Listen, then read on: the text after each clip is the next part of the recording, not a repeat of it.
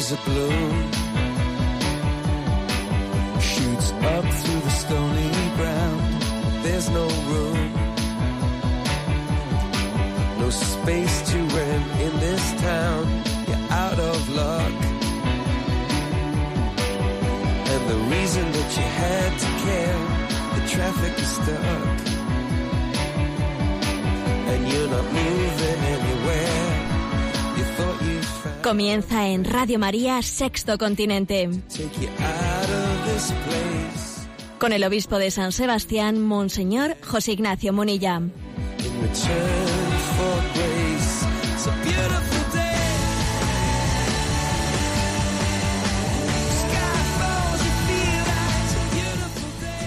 Un cordial saludo a todos los oyentes de Radio María. Un día más, con la gracia del Señor, nos disponemos a realizar este programa llamado Sexto Continente, que lunes y viernes de 8 a 9 de la mañana realizamos aquí en directo en Radio María, aunque sé que sois muchos los que después lo escucháis en el podcast de Radio María o en el canal de iVox.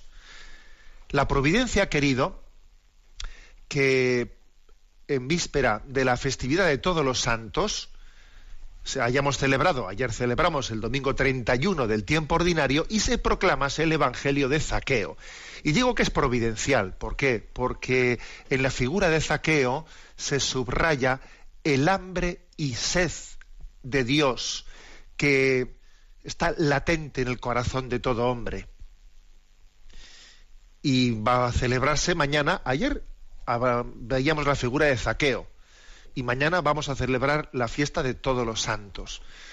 Es que para poder dar de beber hace falta tener sed. Es muy difícil dar de beber a alguien que no tiene sed. Es muy difícil. La santidad es la respuesta de Dios a ese deseo de felicidad del hombre. Pero uno de los grandes dramas con los que nos encontramos es con la indiferencia. Cuando Dios viene en búsqueda de, del hombre, queriendo saciar su deseo de felicidad y se encuentra paradójicamente un hombre que no tiene sed. Es un drama, es un drama. La evangelización en nuestros días no consiste únicamente, no consiste quizás tanto o primeramente en dar respuestas a las preguntas del hombre o en saciar los deseos del hombre, sino en suscitar las verdaderas preguntas en el corazón del hombre, sino en suscitar los verdaderos deseos en el corazón del hombre. Zaqueo era pues un hombre, un buscador, un hombre que, que deseaba una plenitud que no tenía, a pesar de ser un hombre rico, a pesar de, de poder tener su vida, su vida diaria, pues la- tenerla resuelta, era un hombre que buscaba, que era capaz de superar eh, pues la, la discriminación y que podía tener en su, en su alrededor por hecho de ser un, publicano, ser despreciado por el resto de las personas, eso no le condicionaba, era un hombre bajito, quizás tendría sus complejos, tampoco le condicionaba, era capaz de pasar en medio de todo el mundo y subirse en lo alto de aquel sicómoro en Jericó, porque Jesús, aquel hombre, aquel hombre justo, aquel hombre bueno del que había oído hablar, pasaba por allí y él quería verlo, ver a Dios, tener hambre y sed de Dios, es lo que pedimos en el inicio de, de este programa. El peor de los males es la indiferencia. La respuesta la vamos a tener en la fiesta de todos los santos. Solamente la santidad es la que sacia la sed y el hambre que anida en nosotros. Ojalá le pongamos rostro a ese deseo de felicidad, porque la felicidad en el fondo no es algo etéreo, no, no. La felicidad es algo muy concreto, solamente Dios es capaz de saciar el hambre y sed de felicidad que, ani- que anida en el corazón de cada uno de nosotros. Así pues, le pedimos al Señor al, al inicio de este programa, aumenta nuestra hambre y sed de ti.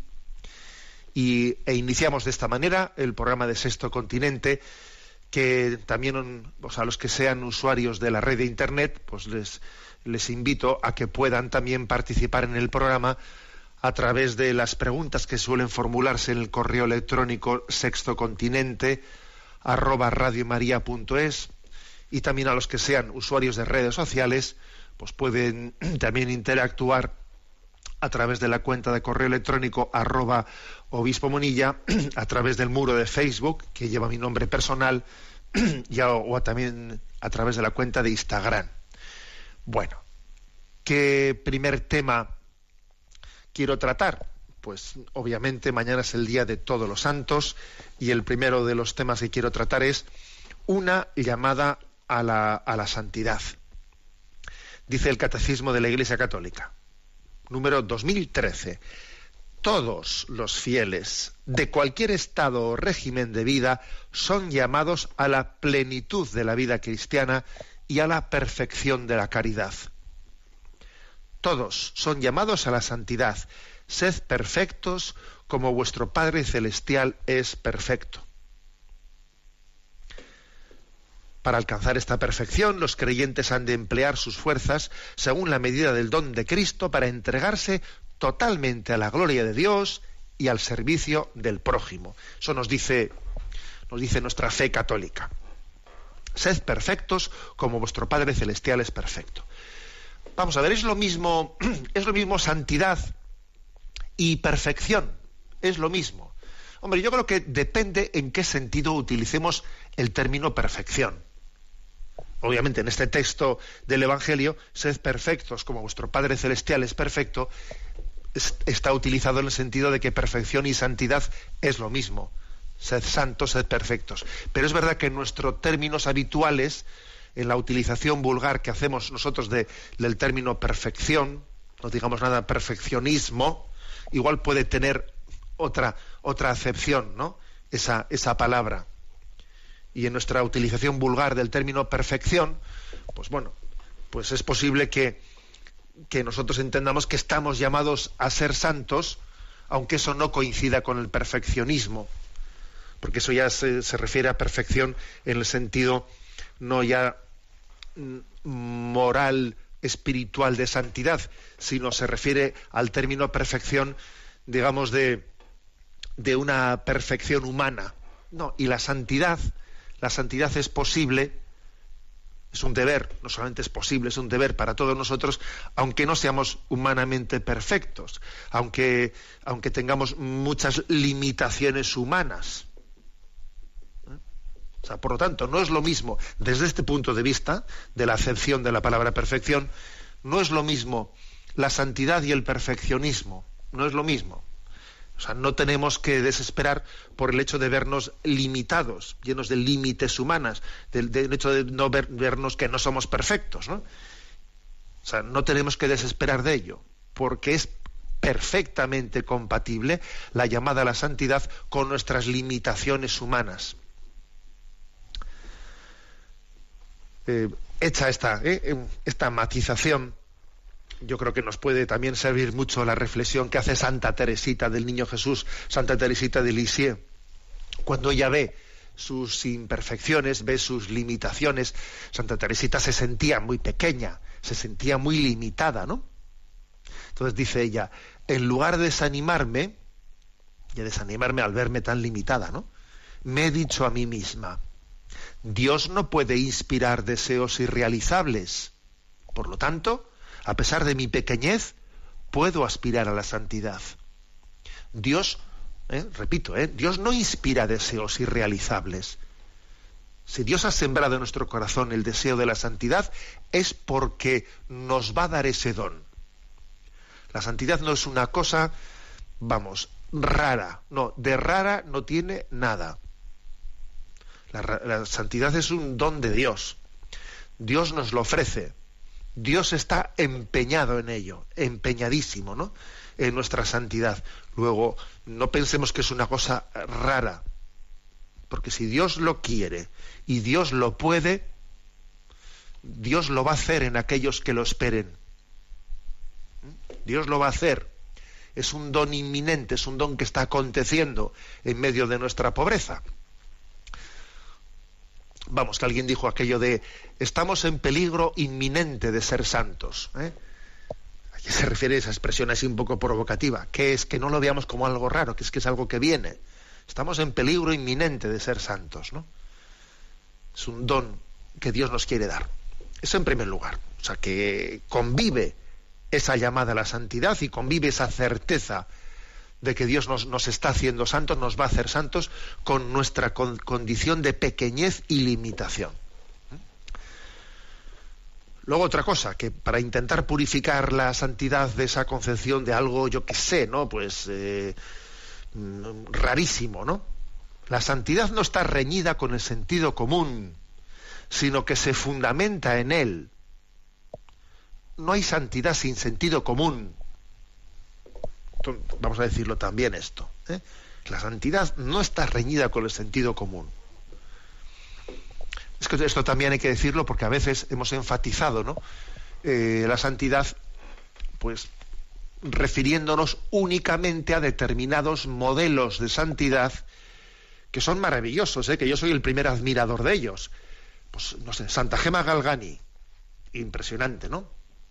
San Pío de Pietrelcina, impresionante. Vamos, que yo soy un forofo, ¿eh? Pero es cierto que hay algunos modelos de santidad que son más de admirar que de imitar. Entonces, a veces hemos confundido la santidad con la admiración más que con un don que Dios quiere darnos a nosotros, ¿no? Pero no, no, la santidad, y por eso, por haber enfatizado igual tanto esos, fenómenos extraordinarios que se dan en algunos casos puntuales, que son una maravilla y debemos de conocer, insisto, ¿eh? pero por haber enfatizado tanto eso, pues parece que al final la santidad pues es como si estuviese reñida con la vida normal, con, ¿eh? sea, con, el acontecer normal de las cosas, ¿no? No, la santidad no está reñida con el sentido común, sino que se fundamenta en él. Realidad, ¿no? Eh, la aventura de la santidad comienza con un sí a Dios. Comienza con un sí que es el sí del bautismo, que lo dieron nuestros padres por nosotros, y luego nuestros padres eh, comienzan a enseñarnos a nosotros a cómo decir sí, porque ojo, eh, en nosotros ya hay un pecado ahí original, que lo primero que sale es, esto es mío, esto es mío, lo, sale, es más fácil que el niño eh, arranque diciendo no, que arranque diciendo sí, o sea que Nuestros padres dieron un sí por nosotros en el bautismo y se empeñan en, enseñarnos a decir sí, que no es tan fácil enseñar a decir sí. Y entonces la santidad es la aventura de un sí, de un sí prolongado, de un sí educado, de un sí, de un sí sostenido. San Juan Bosco decía que la santidad consiste en estar siempre alegres. De ahí si queréis, una definición de santidad que nos podía poner un ideal bien concreto, ¿no? La santidad consiste en estar siempre alegres, muy próximo de eso de que la santidad es un sí sostenido, es un sí prolongado, porque en el no no suele haber alegría, en el no más bien suele haber amargura. ¿eh? La santidad consiste en estar siempre alegres, vencer nuestras tentaciones de oscilaciones de estados de ánimo, vencer eh, la tentación de la desesperación, que quiere hacer que de los reveses de la vida, quiere vendértelos como si fuesen fracasos, los reveses que han acontecido, esas cosas que no han salido como tú esperabas. Y entonces el tentador quiere que de los reveses sean para ti fracasos. Y sin embargo la providencia dice, no, un revés en la vida no es un fracaso desde la fe y la confianza en Dios, uno descubre en un revés de la vida, descubre un plan providencial de Dios para hacernos crecer más. Es decir, que la santidad consiste en estar siempre alegres, porque hay un hilo conductor en nuestra vida que, hace de que, todo resulte para bien en los que aman a Dios. Y después de que San Juan Bosco ¿eh? dice eso de que la santidad consiste en estar siempre alegres, Ahora viene el Papa Francisco y lo remata. Y lo remata y dice, yo asocio frecuentemente la santidad a la paciencia. Interesante esta reflexión, ¿eh? Yo asocio frecuentemente la santidad a la paciencia. ¿Por qué? Porque una cosa es que a veces nosotros tenemos un sentimiento, ¿no? sentimientos, digamos, idealistas, y nos entusiasmamos con una cosa, pero luego enseguida nos cansamos y lo dejamos todo a medias. Por eso la santidad es un sí sostenido. No es un mm, eh, comienzo y lo dejo. No, no, es un sí sostenido. Y dice, yo asocio frecuentemente la santidad a la paciencia, que es lo mismo que la constancia, que es lo mismo que la perseverancia, que es decir, quieto ahí permanece fiel, ¿no? El secreto de la santidad consiste en no cansarnos nunca de estar empezando siempre, que igual que igual mm, esa paciencia, esa constancia a la que se refiere el Papa Francisco, no es estar eh, siempre en la perfección, ¿eh? pero es por lo menos no cansarse nunca de estar empezando siempre, no cansarse nunca de pedir perdón, no cansarse nunca de decir, venga, vuelvo a empezar, vuelvo a empezar, vuelvo a empezar. Por eso dice él que asocia la santidad a la paciencia. Y además, dos enemigos de la santidad son el de son la prisa y la curiosidad. La prisa, la de pretender que todo se haga rápidamente, no porque la santidad es un sí sostenido. Entonces, prisas aquí no valen, porque es que la batalla tiene que ser hasta el final. Y además, lo mejor siempre está por llegar. El Señor siempre tiene preparado su don, su don, eh, su don, el don, el don supremo, lo tiene preparado para el final, ¿no? Luego es muy importante aquí lo del sí sostenido y no tener prisas ni curiosidades, sino esperar a que Dios nos vaya revelando las cosas a su tiempo y en su medida. ¿Mm? Pero esta es la clave. ¿eh? Aquí la clave está en, ser conscientes de que esta es una vocación para todos nosotros. La famosa frase de, de Santa Teresa de Calcuta, ¿no? La santidad no es el lujo de unos pocos, es un simple deber para cada uno de nosotros, por eso la festividad de todos los santos es magnífica, es maravillosa, porque es decir, en este día celebramos la fiesta de todos los santos. Teníamos que felicitarnos, igual que decir, hoy es, hoy es San Ignacio, felicidades. Bueno, pues mañana, mañana día de todos los santos, felicidades a todo el mundo, porque ahí se celebra el día de todos los santos y además se te recuerda que tú estás llamado ¿no? a engrosar eh, esa, esa gran asamblea de los santos. Y tenemos que perseguir la santidad, no la orla de la santidad, ¿eh? Tenemos que perseguir la santidad, no la orla de la santidad, porque no todos estaremos llamados a, pues, a tener una santidad eh, pública, ¿eh? o a ser canonizados, o a ser conocidos o propuestos como modelo de imitación. No, tenemos que perseguir la santidad, no la orla de santidad. Definitiva, ¿eh? y concluyo esta reflexión sobre la santidad con dos claves últimas, ¿eh? con dos claves. Que la santidad es como una testarudez, una testarudez en cumplir la voluntad de Dios siempre y a pesar de cualquier dificultad. Es muy importante mm, en esto ser santamente testarudo. Testarudo en cumplir la voluntad de Dios. Porque generalmente lo de la testarudez solemos, solemos aplicarlo a mi voluntad. Y aquí tenemos que darle la vuelta. si uno es testarudo para lo suyo, aquí hay que ser testarudo para, para cumplir la voluntad de Dios, para perseguir la voluntad de Dios y confiar en ella, ¿no?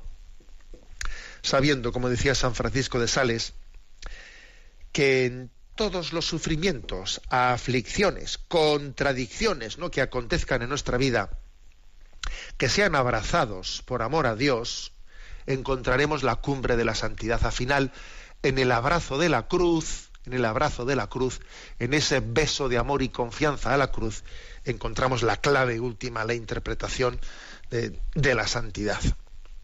Por eso, feliz día de todos los santos. Felicidades a los Antonios. Felicidades a las Mari Cármenes. Felicidades a los, pues eso, a todo el mundo. A las Susanas, a las no sé qué. Porque mañana es vuestra, nuestra, la fiesta de todos, de todos nosotros. El sonido del silencio, eh, un tema instrumental que escuchamos en este momento.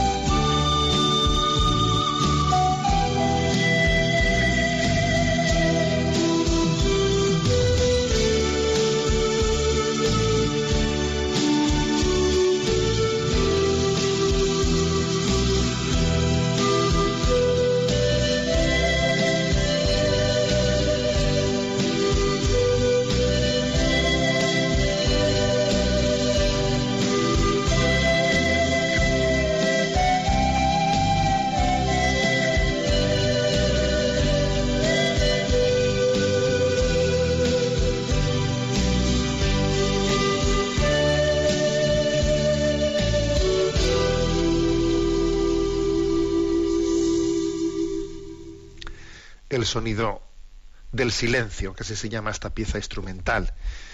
Y después del Día de Todos los Santos, viene el Día de Todos los Difuntos. Después de haber celebrado a todos aquellos que están en el cielo, también nos acordamos de aquellos que están camino del cielo, las almas del purgatorio, los que se purifican para poder contemplar a Dios cara a cara. Eh, hay una providencia también muy grande.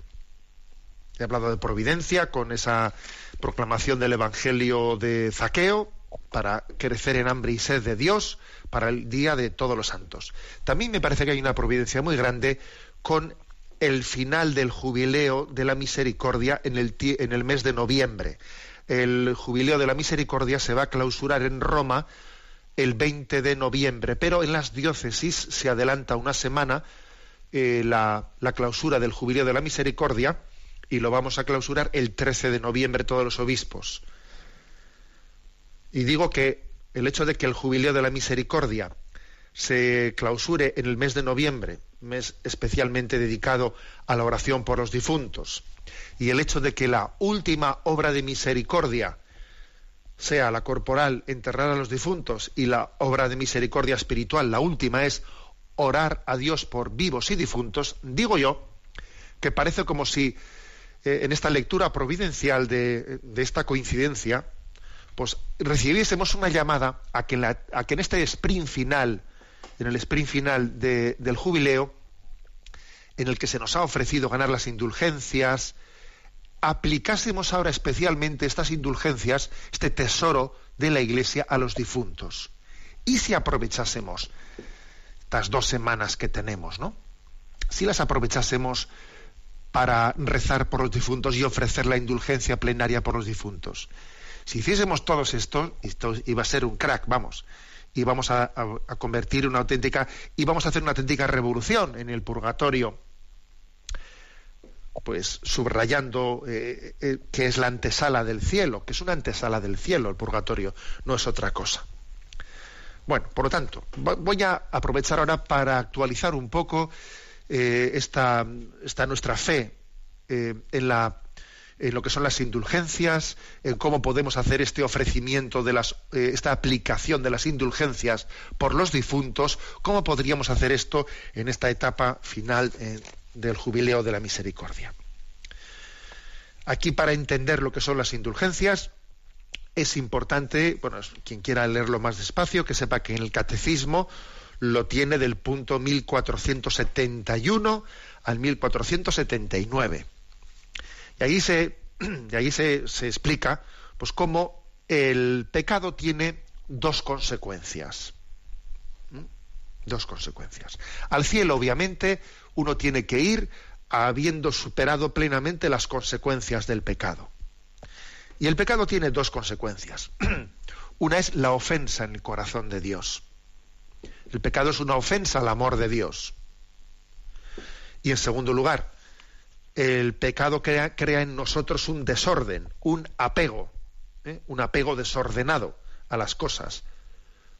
De alguna manera nos mancha interiormente, ese apego es como una mancha en nosotros. Por lo tanto, dos efectos tiene el pecado. Uno es la ofensa en el corazón de Dios y otro es el desorden, el interior que crea en nosotros. Llamémosle desorden, llamémosle apego, llamémosle mancha interior en nosotros. Entonces, para poder superar plenamente las consecuencias del pecado, lo primero está en pedir perdón a Dios. Pedir perdón a Dios, pedir, pedir perdón a Dios por la ofensa ¿no? que, le hemos, que le hemos causado. La, la, forma principal más adecuada para pedir perdón a Dios es el sacramento del perdón forma más, digamos, eh, objetiva en la que el Señor ha querido también eh, pues expresarnos objetivamente su, su perdón.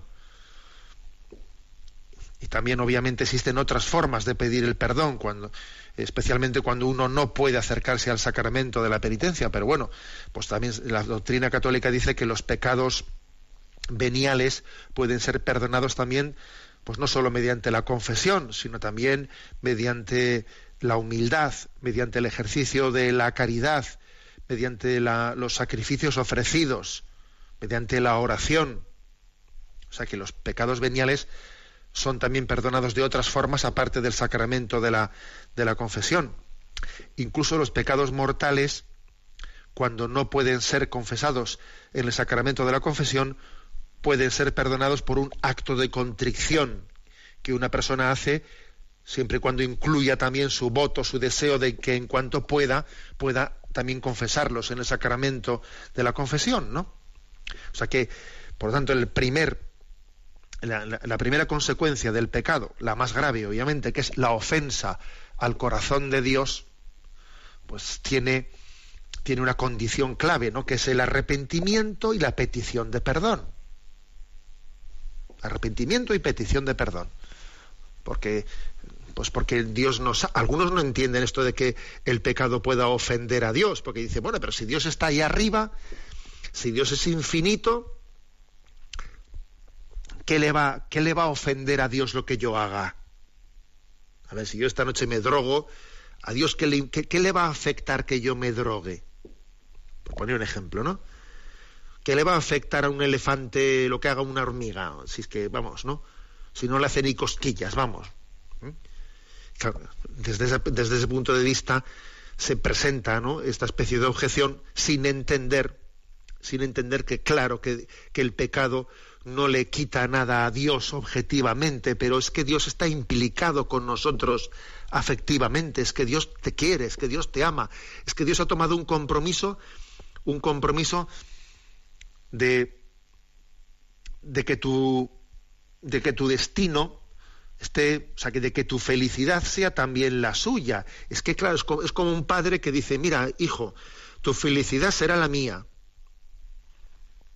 Papá, tú tira por tu lado, yo, yo déjame. No, hijo, no. Mira, tu desgracia es la mía y tu felicidad es la mía. A mí no me pidas, hijo mío, que, que a mí que no me importes. No me pidas eso. Es imposible que un hijo le pida a un padre, a una madre, mira, que yo no te importe, papá. Tú, mira, si yo me destruyo, tú tranquilo. Nada, eso no se le puede pedir a un padre, porque está implicado afectivamente con él.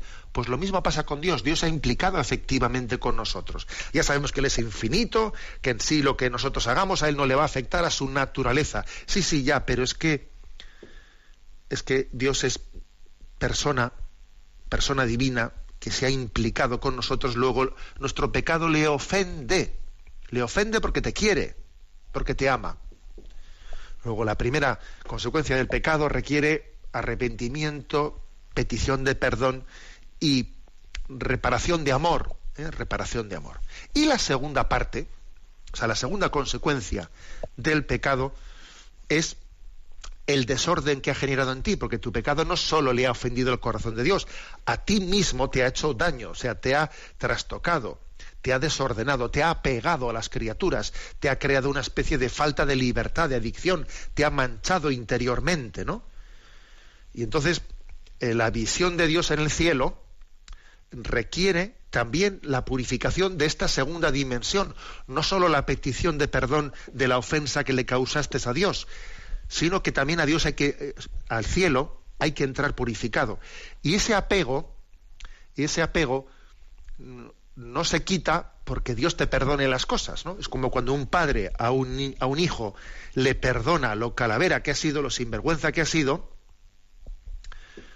y el perdón de Dios, el perdón de ese padre, perdón, es verdadero, ¿eh? se, le, se le perdona al hijo de verdad, de verdad, ya, pero, pero los malos hábitos que el hijo ha adquirido, el desorden interior que tiene, esa mancha interior que tiene, eso tiene que, tiene que tomarse en serio el purificarlo, porque eso no es que, el padre no quiera perdonártelo, no, perdonar la culpa ya te la ha perdonado, pero ahora hay una tarea en la que yo tengo que, que ordenar lo desordenado, desapegar lo apegado, limpiar lo manchado. Y esto, es, y esto es lo que se llama la pena temporal. Lo primero, la, ofensa a Dios y el perdón de Dios es la pena eterna. Y esto segundo es la pena temporal, o sea, tomarme en serio la purificación de mi vida. En esta vida hay que purificarse. Para recibir la iluminación, el don de Dios de la visión beatífica, hace falta la purificación. Y, entonces, dentro de esa purificación, pues ¿cómo, ¿cómo tiene lugar en esta vida? Pues mira, pues tiene lugar pues abrazando la cruz de la vida, siendo fiel, siendo perseverante con, le- con el sacramento de la confesión, eh, pues con el ejercicio de, de todas nuestras, con el cumplimiento del deber, con el cumplimiento del deber de la vida, con la oración, el ejercicio de las virtudes, la purificación, la mortificación, pam, pam, pam, pam. Y en toda esa, ¿eh? en toda esa, digamos, batería, ¿eh? batería de, de instrumentos de purificación, como nosotros siempre terminamos siendo imperfectos y a veces tejemos durante el día y destejemos por la noche y no- nos purificamos pero nos seguimos ensuciando y es un pasito para adelante María y dos pasitos para atrás y cosas por el estilo.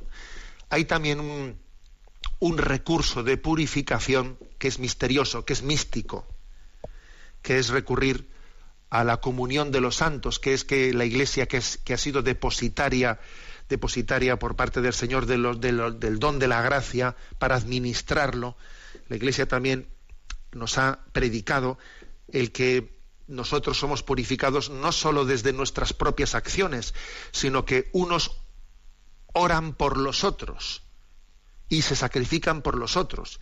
Y no solo eso, sino que nosotros lo hacemos por, los, por las almas del purgatorio, las que se están purificando, por las almas del purgatorio que se están purificando, eso que tienen ese apego, esa mancha, ese desorden que tienen todavía. Fueron las almas del purgatorio, todas ellas, tienen su culpa, o sea, su ofensa a Dios perfectamente perdonada.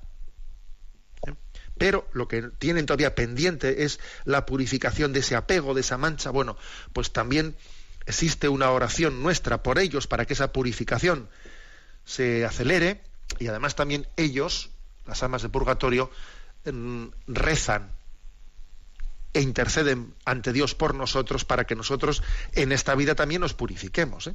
O sea que hay una especie de misterio místico de los vasos comunicantes que existen en este cuerpo místico que es la iglesia, entre la iglesia peregrina y la iglesia purgante y la iglesia triunfante.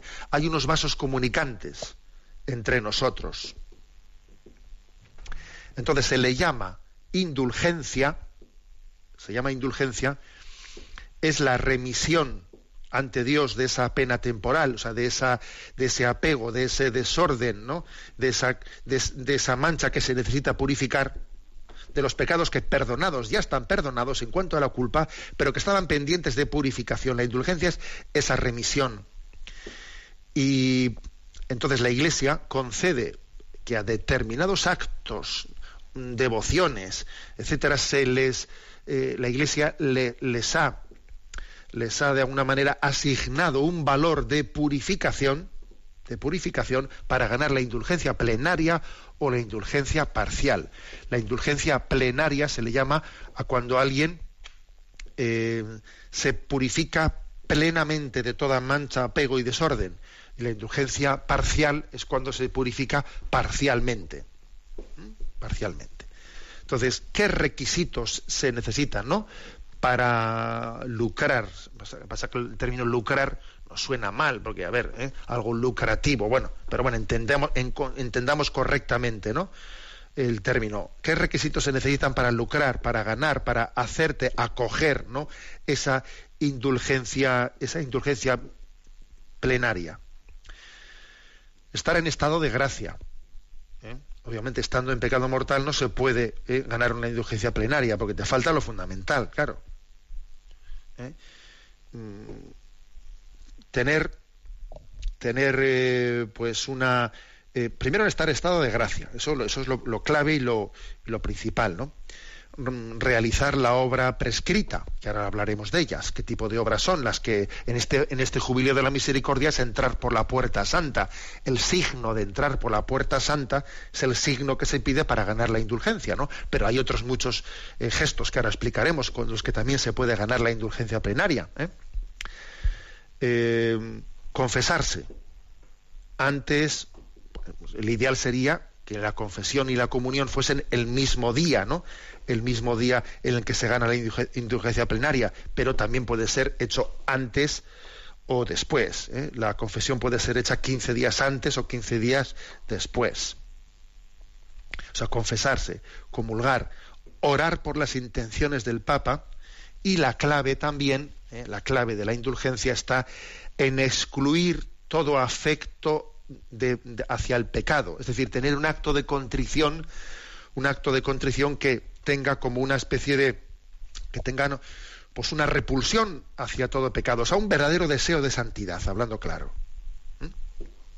Un acto de contrición que excluya todo, todo apego hacia el pecado y tenga un verdadero deseo de santidad. Estas son las condiciones para poder ganar una indulgencia plenaria. ¿eh? Estar en estado de gracia, ¿eh? realizar eh, la, obra prescrita, sea pasar por la puerta santa o otro tipo, confesarse 15 días antes o después, comulgar también, si es posible ese mismo día, y si no, pues, pues, pues el domingo más cercano, oración por las intenciones del Papa y excluir todo afecto eh, hacia el pecado y tener un acto de contrición perfecto. Si, por ejemplo, y uno dice, y si el acto de contrición no es perfecto, pues entonces, que eso, que eso pues posiblemente muchas veces ocurra, ¿no? Pues entonces la indulgencia, pues en vez de ser plenaria, será parcial y, Dios sabrá. Nosotros lo que no podemos es contabilizar las cosas, ¿eh? las cosas divinas, las cosas de Dios. Será una indulgencia parcial pero nosotros intentamos hacer las cosas bien y sobre todo decimos, oye, en este camino final hacia, hacia el jubileo, o sea, eh, mejor dicho, este camino final del jubileo, que estamos en el mes de noviembre, pues oye, pues el Señor querrá que ofrezcamos la indulgencia plenaria también por las almas del purgatorio, porque de eso explícitamente la Iglesia también lo así lo habla, de que existe una tradición de, de ofrecer aplicar, se dice, ¿no? Aplicar a, a las almas del purgatorio se puede también aplicar por alguna persona concreta que haya fallecido. Lo quiero, voy a aplicar esta, esta indulgencia por una persona concreta y si no la, necesitase porque está en el cielo, pues la Virgen María ella se la aplicará a otra alma. ¿Cuáles son las, las oraciones o las acciones que están enriquecidas con la indulgencia plenaria ¿eh? por parte de la Iglesia. Pues hombre, en el caso de jubileo, lo de pasar por la puerta santa, pero también de una manera ordinaria hay otra serie de acciones que están eh, lucradas por la Iglesia, que, que, están designadas para poder ganar la indulgencia plenaria, como son una visita de adoración al Santísimo media hora, por lo menos, o sea, una visita al Santísimo Sacramento de media hora la bendición del Papa, cuando es impartida urbi et orbi, recibida con devoción, aunque sea solamente a través de la radio o de la televisión, tiene indulgencia plenaria. La visita a los cementerios con la oración. Incluso fíjate, cuando uno hace una visita no física, también la puede hacer mentalmente, o sea, se hace presente en los cementerios y reza por los difuntos. Y lo puede aplicar a las armas de purgatorio, como digo, ¿no? Y además, en este caso, en este caso, del día 1 al 8 de noviembre, de noviembre, las visitas al cementerio tienen indulgencia plenaria y son aplicables por los difuntos. Y como digo, también sirve ¿no? para ganar esa indulgencia plenaria el que se haga esa visita espiritual, aunque sea mentalmente, sin poder ir eh, físicamente. Eso también es válido para ganar la indulgencia plenaria y ofrecerla por los difuntos, haciéndolo del 1 al 8 de noviembre. Se está prescrito por la Iglesia de, esa forma. ¿eh? De esa forma. Y, y a los que celebran el día 2 de noviembre la conmemoración de los fieles difuntos, visitando piadosamente una iglesia, un oratorio, también se les concede ganar eh, la indulgencia plenaria, visitando el día de 2 de noviembre, pues un oratorio, una iglesia, y ofrecerla, y ofrecer, se reza ahí el Padre, el Padre Nuestro y el credo, y se, y se ofrece por un difunto. También está eso prescrito explícitamente. En las primeras comuniones, a los que reciben la comunión y a los que asisten devotamente. También tiene asignada la indulgencia plenaria. A los participantes en ejercicios espirituales de tres días mínimos de duración. A los que recitan el rosario en una iglesia, en un oratorio público, en familia, en comunidad religiosa o en una asociación piadosa, también tiene indulgencia plenaria. A los que leen la Sagrada Escritura por lo menos durante media hora. A los que rezan el Te Deum, recitado en una celebración pública el día, el día último del año, a los que se recitan el Beni Creator en una celebración pública el día primero del año y el día de Pentecostés, a los que rezan el Via Crucis delante de las estaciones legítimamente erigidas. Todas estas acciones tienen indulgencia plenaria y tienen indulgencia parcial pues cada uno de los actos de fe, esperanza y caridad recitados eh, con devoción, eh, según alguna fórmula autorizada, ¿no? La visita al Santísimo Sacramento. He dicho antes que cuando es de media hora tiene indulgencia plenaria, cuando es una visita más corta tiene indulgencia parcial. La oración al ángel de la guarda, el ángelus y el resina cheli, la oración del alma de Cristo, el acto de comunión espiritual, el rezo del credo, la acción de enseñar o aprender la doctrina cristiana. Eh, atención a las catequistas, ¿eh? esto también tiene indulgencia parcial, la acción de enseñar o aprender la doctrina cristiana. La letanía de los santos, el Magnificat, el Miserere, el Acuérdate, la oración para pedir por las vocaciones sacerdotales o religiosas, pedir por las vocaciones tiene indulgencia parcial. Hacer oración mental o meditación, rezar por el Papa, el rosario recitado en privado. ¿eh? He dicho antes que cuando el rosario se recita en familia, en comunidad, etcétera, tiene indulgencia plenaria. Cuando se recita en privado, tiene indulgencia parcial. La lectura de la Sagrada Escritura, o sea, si es de media hora, es indulgencia plenaria. Si es un rato más corto, indulgencia parcial. La señal de la cruz, las oraciones del Tantum Ergo, el Te Deum, el bajo tu protección, el himno al Espíritu Santo, la renovación de las promesas bautismales. Bueno, y se alcanza indulgencia parcial usando con devoción los objetos de piedad bendecidos por los sacerdotes, un crucifijo, un rosario, un escapulario, etcétera. Todas estas son las oraciones prescritas, oraciones o actos ¿eh? Prescritos para, para ganar la indulgencia plenaria o la indulgencia parcial. Yo lo que creo es que detrás de esta doctrina se esconde una conciencia de que al cielo no vamos solos, de que unos rezamos por todos, de que esto es una acordada, de que tenemos que, sobre todo, priorizar, ¿no? Priorizar la, la llamada, la llamada a poner todo el resto de las cosas supeditándolas a esto, a nuestra preparación para el cielo. A mí me suele ya sé que esto que digo ahora es un poco subjetivo, ¿eh? O sea, que esto es una... Ahora ya no estoy citando ningún texto ni ninguna doctrina explícita de, la, de, la, Iglesia, sino que eso es una interpretación personal. Yo me suelo acordar de la doctrina de las indulgencias cada vez que escucho la parábola del administrador astuto. El administrador astuto, ¿no? ¿Os acordáis de ello? Que está en Lucas, en Lucas capítulo 16 un hombre rico tenía un administrador a quien acusaron ante, ante él de derrochar sus bienes. Entonces lo llamó y le dijo, ¿qué es eso que estoy oyendo de ti? Dame cuenta de tu administración, porque en adelante no podrás seguir administrando. El administrador se puso a decir para sí, ¿qué voy a hacer? Pues mi señor me quita la administración. Para acabar no tengo fuerzas. Mendigar me da vergüenza. Ya sé lo que voy a hacer cuando me echen de la administración, para que encuentre quien me reciba en su casa fue llamando uno a uno a los deudores de su amo y dijo al primero, ¿cuánto debes a mi amo? Este respondió, cien barriles de aceite. Él le dijo, toma tu recibo, aprisa, siéntate y escribe cincuenta. Luego dijo a otro, ¿y tú cuánto debes? Él dijo, cien fanegas de trigo. Le dice, toma tu recibo y escribe ochenta. Y el amo alabó al administrador injusto porque había actuado con astucia. Ciertamente, los hijos de este mundo son más astutos con su, con su propia gente que los hijos de la luz. Y yo os digo, ganaos amigos con el dinero de iniquidad para que cuando os falte nos reciban en las moradas eternas. El que es fiel en lo poco, también en lo mucho es fiel. El que es injusto en lo poco, también en lo mucho es injusto. Bueno, esta, parábola del administrador astuto a mí me, recuerda a esta doctrina de las indulgencias, ¿no? Porque uno se da cuenta de que, de que la vida la administra, la administra mal y que y que aunque quiera purificarse se ensucia, se ensucia más.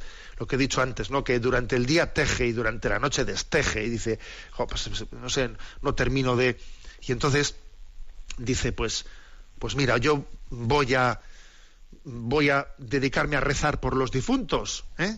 voy a dedicarme a rezar por los demás, que también ellos rezarán por mí. O sea, es decir, pues se da cuenta de que, bueno, voy a, como dice él, a mis a los que le debían a mi a mi dueño a perdonarles no parte de la deuda fíjate que no soy yo el que tiene que perdonársela sino sino que sino que es mi padre del cielo el que les da el perdón pero mira yo intervengo también como administrador astuto en esta doctrina, o sea, en este, en este acto de la remisión de las deudas, como administrador astuto, y Dios me, y Dios me permite, siendo así que tengo que ser yo el perdonado y el purificado, me permite ser yo instrumento de purificación para los otros. O sea, a mí me, suena, ¿no? O sea, me, me da un eco esta parábola del administrador astuto para que nosotros dice, oye, que los, los, hijos de este mundo son, son mucho más astutos que nosotros y no vamos a ser nosotros santamente astutos a la hora de, de servirnos, de aprovechar todos, ¿no? Todos los tesoros de la gracia que el Señor ha puesto en manos de su iglesia. Bueno, por lo tanto, consejo para, esta, para este sprint final en esta vivencia del jubileo de la misericordia. Orar por nuestros difuntos. Y, estos, estas dos semanas que nos quedan hasta el fin del jubileo nos acordamos de la última de las obras, de las obras de misericordia. ¿eh? Esa última de las obras de la misericordia que es orar a Dios por vivos y difuntos. Bueno, pues vamos a, dar paso a la última parte de, este programa. ¿eh? Tenemos a Yolanda en, la emisora de Madrid y como sabéis que se pueden presentar eh, preguntas y también eh, aportaciones, etcétera, y reflexiones haciéndolo en sexto continente, en el correo electrónico sextocontinente arroba radiomaria.es, pues a Yolanda, que está en la emisora, le vamos a decir, preséntanos por favor, Yolanda, las preguntas que hemos seleccionado esta semana. Muy buenos días, monseñor. Buenos días. Nos ha escrito Natalia y pregunta, me gustaría saber por qué la vida consagrada de los religiosos no es un sacramento como es el sacerdocio. Muchas gracias. Bueno, en efecto, existe un sacramento que se llama orden sacerdotal, ¿no? Es uno de los siete sacramentos. Oye, pero no existe un sacramento que sea el de los votos religiosos, eso no, no es un sacramento. ¿eh? Repasáis los siete sacramentos, bautismo, confirmación, etcétera, etcétera. No, no, no hay ninguno que sea en los votos religiosos, no son sacramento. ¿Por qué el sacerdocio sí es sacramento? También el bautismo, ¿eh?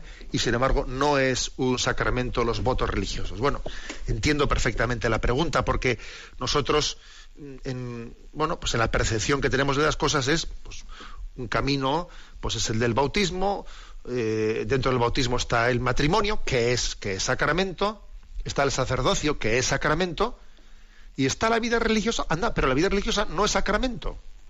Entiendo perfectamente la pregunta. A ver, y yo creo que la respuesta es, eh, para entenderla hay que decir lo siguiente. No es lo mismo, ¿eh? no está al mismo nivel el matrimonio o el sacerdocio o la vida religiosa. La vida religiosa tal y como nosotros la entendemos ahora con los votos de la vida religiosa, no pertenece a la estructura, ¿eh? a la estructura original de lo que es la Iglesia. ¿Eh? De hecho, en los primeros siglos, en los primeros siglos de la vida de la Iglesia, no existió lo que llamamos vida religiosa con votos, etcétera, así instituida y regulada por la Iglesia.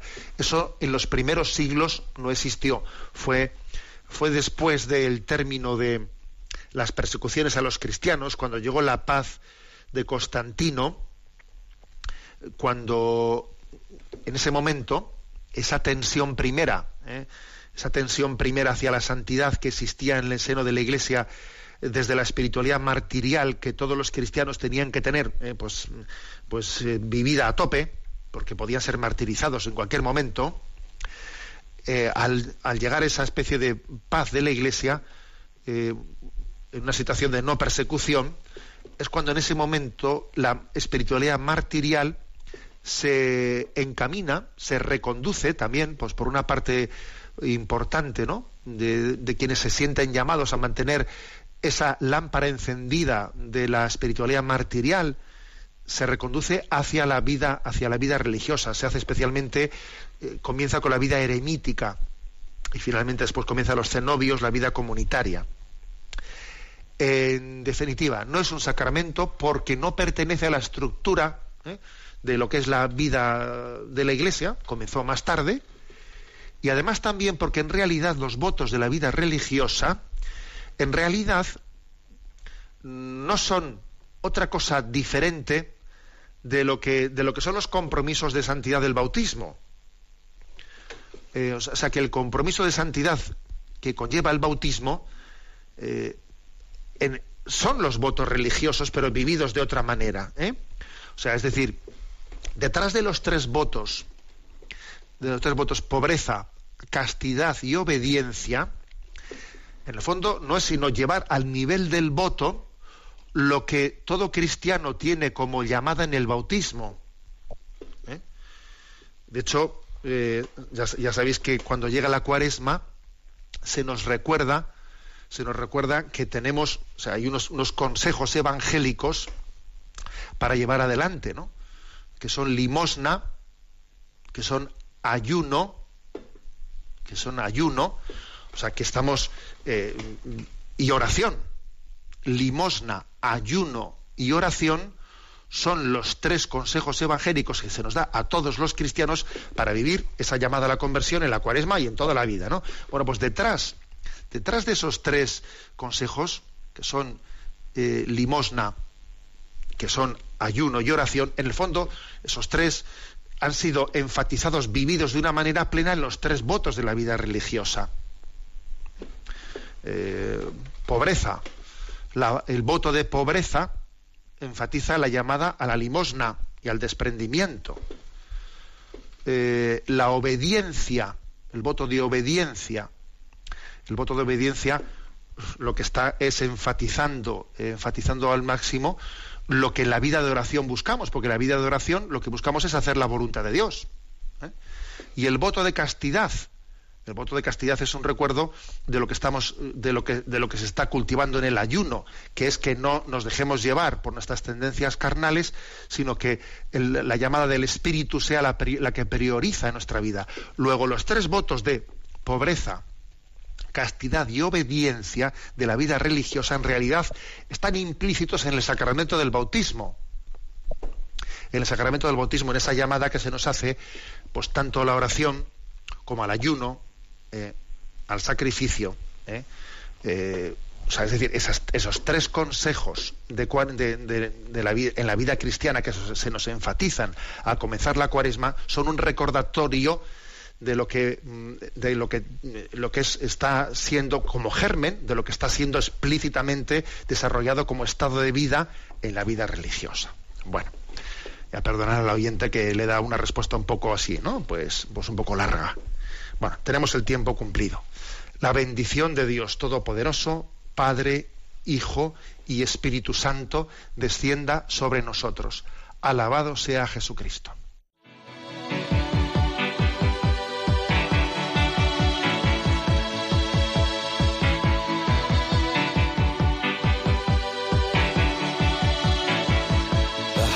There's a bloom, shoots up through the stony ground There's no room, no space to rent in this town. You're out of luck. And the reason that you had to care, the traffic is stuck. And you're not moving anywhere. You thought you found a friend. Han escuchado en Radio María Sexto Continente, un programa dirigido por el obispo de San Sebastián, Monseñor José Ignacio Monilla.